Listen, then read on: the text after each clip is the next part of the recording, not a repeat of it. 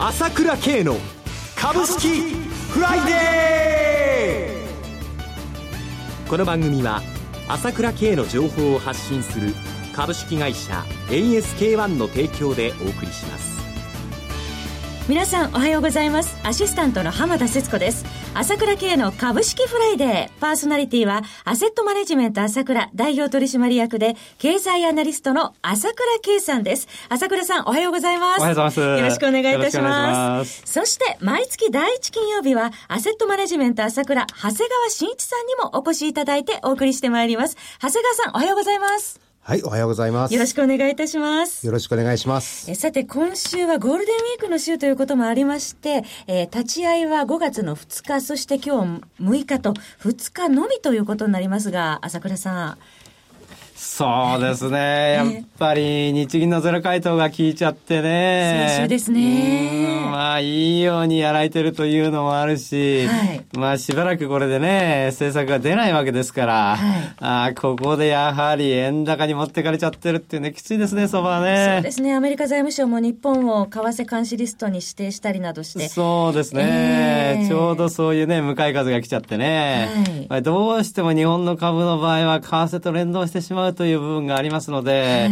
はい、為替がこれだけ急速にね、やっぱり円高に動かされてしまうと、やっぱり主力株きついというのはやむを得ないところですよね。で、日銀に対する期待感が大きかったですから、はいやはりここでゼロ回答ならゼロ回答でね、何かあの FRB みたいにね、次はやりますよっていう感じを示せばいいんですけども、まあ、黒田さん特有の、あまあね、やり方で、やはりちょっとこの辺市場は失望感というところで、まあ、次のタイミング、私はいずれ6月にね、えー、やることになると思うんですがね、日本、あの、財政政策と一緒にね。はい。えー、ここまでちょっと動きづらいというところで、特に来週は S q がありますので、はい、まあ、為替睨みというところで、やはり中古型株を一生懸命やっておくしかというしかしょうがないかなという感じじゃないでしょうかね。当面は物色の対象は中古型株物色ということですね。それでまあ、当面やるしかないし、まあ今年1年、はい、えー、まあそういう状況なのかもしれませんけども、はい、まあどちらにしてもまあ不透明ということですよね。しばらくはちょっと難しい展開となりそうだということですね。はい、それではお知らせを挟みまして、長谷川さんのコーナーをお届けします。プロの株式情報が欲しいなら、朝倉慶。経済予測のプロ、朝倉慶の情報は、株式会社 ASK1 が配信中。ウェブサイトはキーワード ASK1 朝倉で検索。モーニングニュース、経済レポート、月刊 CD など豊富な情報をご用意。まずは無料メールマガジンのご登録を。株式会社 ASK1 は証券取引、金銭、有価証券の予託、貸付行為は行っておりません。また、情報提供する金融商品のお取引では、相場変動などにより損失を生じる恐れがあります。長谷川慎一の株式金曜ダービーのコーナーです。長谷川さんに注目銘柄を挙げていただきまして、さらに次回ご出演時には取り上げた銘柄の1ヶ月間のパフォーマンスを検証、長谷川さんの予想を採点しようというものです。ただ一つお気をつけいただきたいのは買い推奨するものではございません。長谷川さんの視点で注目される銘柄を挙げていただくものです。投資の最終判断はご自身で行ってください。長谷川さんよろしくお願いします。はい、よろしくお願いします。さて、4月1日にご出演いただいた時の銘柄の検証をしてみたいと思います。え6銘柄挙げていただきました。えまず2132のアイレップ、こちらはご紹介いただいた後、年初来高値を更新。え6166中村長子、こちらもご紹介いただいた後、4月19日年初来高値更新。6788日本トリム、えこちらもご紹介いただいた後、4月28日に年初来高値を更新。え6058ベクトル、えこちらもご紹介いただいた時よりも上昇。4587ペプチドリーム、こちらも4月20日に年初来高値を更新。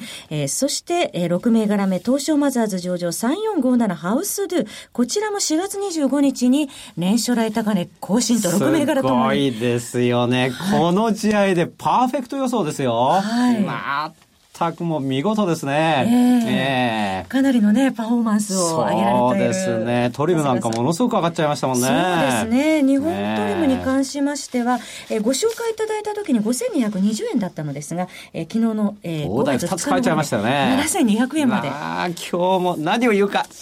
聞きたいですね。はい。今月の注目銘柄、それでは早速ご紹介いただきたいと思います。長谷川さんよろしくお願いします。はい、よろしくお願いします。えー、最初にご紹介するのは、えー、またまた中村長江です。はい。コード番号6166マザーズ上場です。この企業は、まあ、2月以来ずっとご紹介しています。えー、ロングランで見ていきたい、えー、期待企業です。はい。えー、来週5月13日に本決算の発表と時期の見通し、そして5月23日には決算説明会が行われます。はい。今年1月より4割増産していますが、これがフルに寄与するに加えて、7月より25%、12月からは3割、さらに上乗せになってきます。前回の中間決算では、決算説明会の後、大きく上昇しましたので、今回はどうなるか楽しみです。はい。続いての銘柄はいかがでしょうか？はい。次にご紹介するのは日本トリムです。はい。えー、東証一部上場、コード番が6788です。えー、同社も何回か紹介していますように、電解還元清水機の首位メーカーですが、実は先日大きなニュースがありました。はい。中国で生活習慣病の患者が急増しており、日本で官民挙げて中国で病院のビジネス展開をしていくことになり、同社が中心の役割となります。えー、これは人工透析など同社が取り組んできたことが生きるようです。人間の体の60%は密生できていますが、同社は人間への飲料用だけでなく、医療用にも活かし、さらに野菜にも栄養価が上がることもあり、野菜用の還元水も強化しています。はい、世界で通用するビジネスになりつつありますが、しかも機械を売ったっきりではありません。年に1回はカードリッジ交換もありますので、リピートビジネスになります。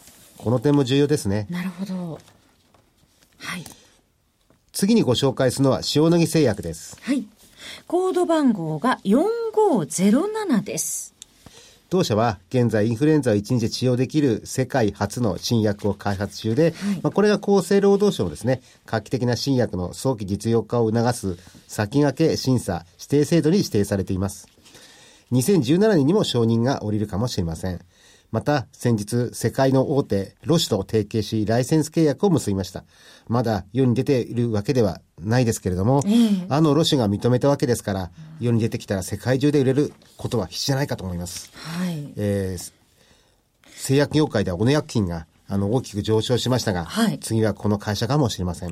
もう2017年というと、もう来年にも承認が下りるかもしれないということなんですね。はい、えー、期待がますます高まりそうです。はい、それでは CM の後も注目銘柄について、長谷川さんにお話しいただきます。朝倉慶が発信する情報は、株式会社 ASK1 にお任せ。毎朝7時にスマホで株式情報が聞けるモーニングニュース。月に2回のメール、朝倉経済レポート。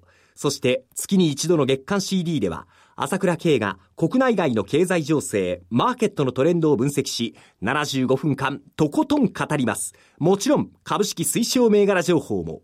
キーワード ASK1 朝倉で検索を。株式会社 ASK1 は、証券取引、金銭、有価証券の予託、貸付行為は行っておりません。また、情報提供する金融商品のお取引では、相場変動などにより損失を生じる恐れがあります。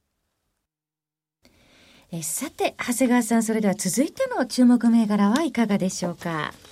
はい、次にご紹介するのはステューディオスです。はい、えー、マザーズ上場コード番号3415です。えー、ステューディオスというセレクトショップとユナイテッド東京という独自ブランドを展開しています。はい、ネット比率が3割と高く、えー、主に ZOZO タウン経由の売り上げです。え株式の評価は人と同じで信頼されていないとなかなか評価されません。はい、同社も中間決済において、え利益の進捗が27%しかなくてですね、はい、あの失望売りをあの浴びる結果になりました。えー、会社がもともとですね、秋冬の売り上げが7割と言っていたので、本本来は当然なったんですが、はい、やっぱり市場は信用していなかったことになります。えー、しかしですね、先日本決算において、えー、連続で3割以上の売り上げが、あの、アップすることが、あの、発表され、はい、しかも、営業利益もですね、あの3割以上伸びることを発表しまして、はい、やっとこれで評価が変わってきました。評価がちょうど変わってきた時期ということですね。そうですね。もともと割安にあの放置されていた銘柄でございますので、はい、あのまあこれからまだまだ見てあの注目していきたい銘柄でございます。はい。続いての銘柄はいかがでしょうか？はい。えー、最後に、えー、あ、ごめんなさい。えっ、ー、と、次に紹介するのはマークラインズです。はい。ジャスダック上場です。コード番号3901です。はい、えー、こちらもまだ評価されていない企業の一つだと思っています。はい。えー、同社は自動車業界に関する情報をネット提供しています。えー、昨年の1ヶ月あたりの、えー、平均採用企業が19社でしたが、今年はまだ3ヶ月ではありますけれども、平均31社となっています。はい。えー、自動運転の今後急速に普及してくると、自動車業界の裾野がですね、自動車業界だけでなく、はい、IT 企業や、あの、大学、研究所など、裾野がどんどん広がってきます。はい、現在2030社ほど契約していますが、ええ、あの、同社によれば、潜在顧客は8万社あるということです。そんなにもあるんですね。そうなんです。あの、ですから、まだまだ、あの、注目度が低い地味な会社ではあるんですけれども、はいあの、今後も注目していきたい銘柄だと考えております。はい。えー、マークラインズ3901ジャスタック上場ご紹介いただきました。以上5銘柄ご紹介いただきました。そうですね。やっぱり今もお話ありましたけどね、やっぱりこういった中古型株っていうのがやっぱり狙い目ですよね。えー、えー、先ほども言いましたけど、どうしても今年の場合は年初からやはり荒れ模様というところで、日経平均がやっぱりこういうふうに、えー、折に触れてね、えー、下げてしまう、ないしは、あこう、ヘッジファンドにこう、大きく動かされてしまうというのもやむを得ないところがあると思うんですよね。はい、で、この状況というのはやっぱりまだ今年1年続く流れでしょうね。うん、えー、そういう中でやっぱりマザーズ指数がね、かなり今年パフォーマンスがいいわけですけれども、はい、えー、日本の高校の企業が悪いわけではないですから、今、長谷川が紹介したような企業はですね、悪くないわけですから、はい、あそれなりのですね、パフォーマンスっていうのは個々の銘柄では上がるわけで、はい、金余りという状況はものすごく続いてるわけですから、まあその状況を捉えてですね、やっぱりこう、投資家もやる気は十分持ってますからね、折に触れてどんどんどんどん買われるという展開があると思いますよね。はい、えー、今後はそうしますと、まあ、中小型株物色ということですと、まあ、情報、リサーチ力も必要になってきますよね。そうですね。そうですね。はい、えー、ですからまあ、今年の場合、バイオなんかもかなりいいですけれども、はい、今、長谷川の方も塩野義とか小野とかありましたけども、えー、やはりそういった為替に関係のない方っていうところで、今度は銘柄物色が絞られますので、はい、そちらがよより以上上がるというような、そういう面白さというのもも反面あるんではないかなという気がしますよね。ありがとうございます。なお繰り返しになりますが、取り上げました銘柄はいずれも長谷川さんの視点で注目する銘柄でありまして、買い推奨するものではございません。投資の最終判断はご自身で行っていただけますようお願いします。そろそろ番組もお別れのお時間です。パーソナリティはアセットマネジメント朝倉代表取締役で、経済アナリストの朝倉圭さん、そして長谷川慎一さんでした。お二方ともありがとうございました。はい、ありがとうございました。私、朝倉慶が代表を務めます株式会社 ASK1 では私がとことん調査して分析した経済情報や株式銘柄を紹介しています。ASK1 朝倉で検索していただき、ウェブサイトから無料メールマガジンを登録していただければ様々な情報をお知らせします。日々の株式投資の有益な情報は ASK1 から受け取ってくださいね。それでは今日は週末金曜日、頑張っていきましょう